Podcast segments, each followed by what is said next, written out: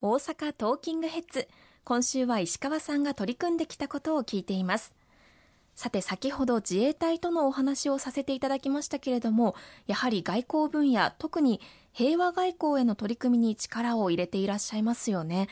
現在ウクライナ情勢での支援に取り組んでいらっしゃいますがウクライナから日本に避難されてくる方々への支援も印象深いですよね。ありがとうございます。ロシアによるウクライナ侵略が始まってから3ヶ月が過ぎました。この間、まあ、ロシアによる破壊と殺戮が続いているわけでございますけれどもこうした暴挙を止めるために日本政府は国際社会で一致結束をしてこれまでかつてない強い経済制裁措置をかけております。今後ともこうした強い措置をかけ続けていかなければいけないというふうに思います。一方でロシアによる攻撃を受けてウクライナから避難されている避難民の方々への支援を日本政府を挙げて国際社会とこれもまあ連携をしながらになりますけれども行っております。私も現在公明党の安全保障部会長をさせていただいておりますけれども防衛省自衛隊もこの避難民支援のためにできることは全力でやっていこうということで様々協議をさせていただいて、5月の初旬からは、防衛省自衛隊の輸送輸送機がドバイに飛びまして、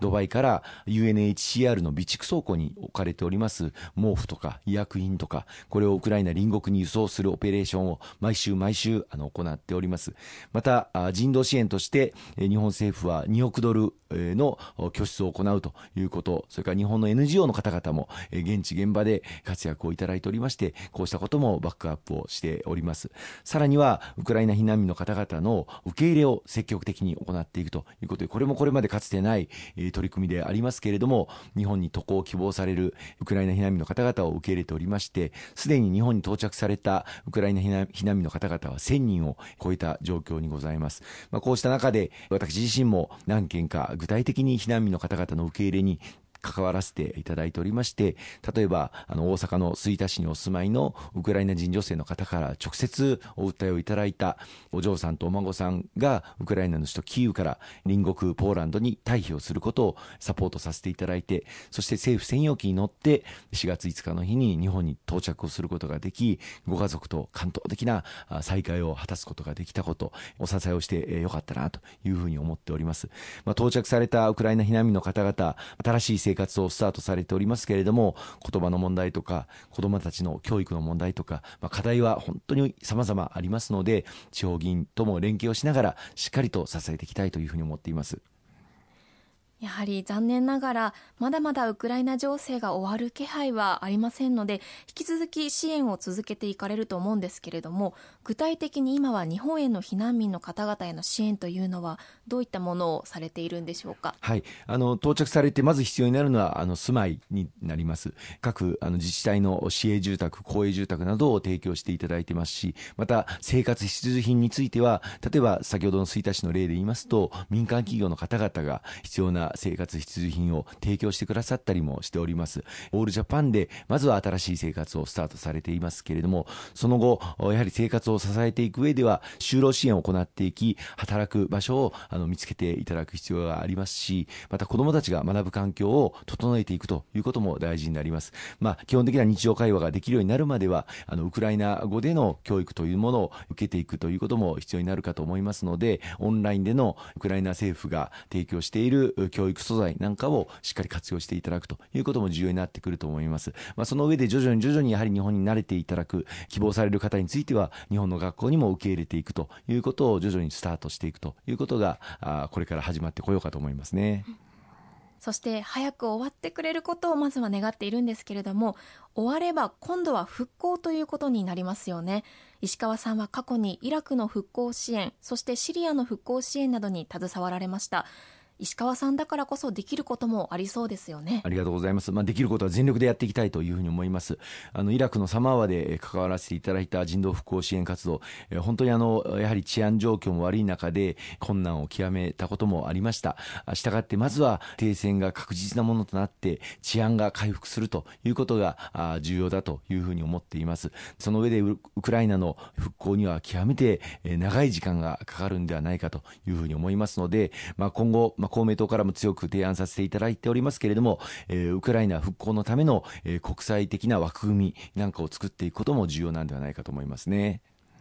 そして自衛隊との関係性で言えば石川さんは以前に防衛大臣政務官をお務めでしたその時番組にも自衛隊の方がゲストにいらっしゃってくれたことがあったんですけれどもその当時平和安全法制関連法の整備にも尽力されていましたよね。はいありがとうございます。2014年から2015年の間あの防衛大臣政務官を拝命いたしました。公明党から防衛省になってから政務三役に就任させていただくのは初めてのことでありましたが当時まさに今おっしゃっていただいた平和安全法制を国会で審議をするという中でその法案審議を担当させていただきましただきまして衆議院参議院それぞれ衆議院参議院合わせて200時間を超える審議すべてに関わらせていただいたのは私でございます。おかげさまで当時本当に国論を二分するような議論でありましたけれども、無事成立を図ることができて、そのおかげで日米の信頼関係は格段に増しました。それまで憲法9条の枠内で一体日本は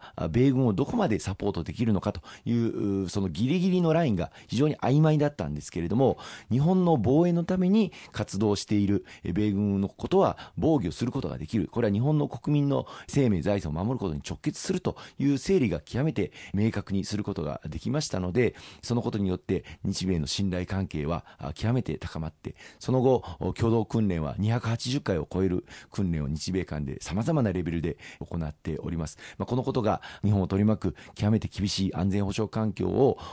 守るそして日本国民の生命財産さんを守り抜くことに直結をしているというふうに思っています、まあ、当時野党はこの平和安全法制を戦争法案、戦争法案というふうにレッテルを貼って、日本が戦争する国になるんだみたいなことを言っておりましたが、全くのお門違いの指摘であったというふうに申し上げたいというふうに思います。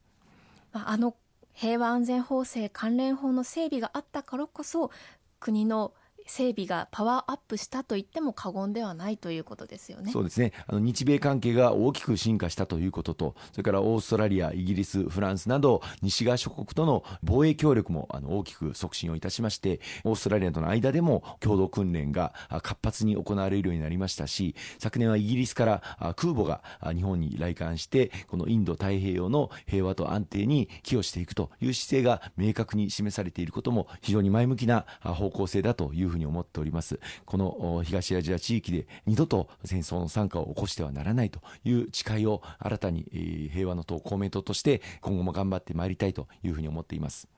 なるほど。まあ、これらの経験から平和外交については人一倍石川さんが